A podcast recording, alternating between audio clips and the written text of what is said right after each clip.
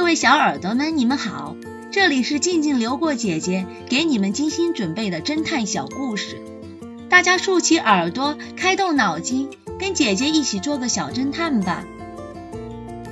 小侦探系列一百三十八，枪柄杀人。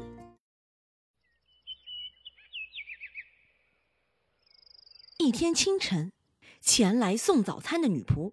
发现查理医生的太太梦露夫人被杀害了。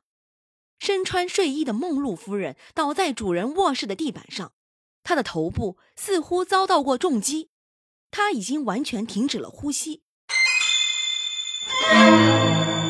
女仆被当场吓晕了，管家马上报了警。X 神探和警察局长马上赶到现场，经过法医确认。死者是遭钝器锤击后脑，导致颅脑损伤而死亡。死亡时间大概在昨天晚上十一点到十二点之间。警察在现场没有发现任何有用的线索，没有指纹，没有脚印，也没有目击者，像极了古堡幽灵式的恐怖事件，而不是某个人精心策划的谋杀案。X 神探仔细勘察了现场，在床下找到了凶器，是一把手枪。经过检验，手枪枪柄上残留着死者的血迹，看来他就是杀死梦露夫人的凶器。于是，事情变得复杂起来。既然有手枪，凶手为什么把它拿来当锤子用呢？这完全没有道理呀！X 神探心想：“天啊，我亲爱的妻子！”刚刚外出归来的查理医生满脸悲痛，他对 X 神探说：“我刚从伦敦回来，昨晚在那里参加了一个研讨会，并在那里过了夜。”接着，他狠狠地抓住 X 神探的手，说道：“神探先生，我愿意拿出五万元来悬赏真凶。”我一定要抓住杀害我妻子的凶手，你一定要帮我呀！X 神探安慰了查理医生后，便开始和警察们讨论案情。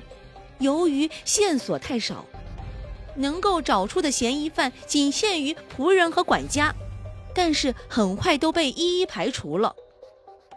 X 神探反复思考了关于手枪的问题：凶手可以直接开枪杀死被害人的。但他却没有把手枪当成锤子来用，这是为什么呢？X 神探突然发现了什么，他哈哈大笑，对身边的人说道：“我知道谁是凶手了。”小侦探们，你们知道谁是凶手吗？下集告诉你们答案哦。替补的小提琴手，这个故事的真相是。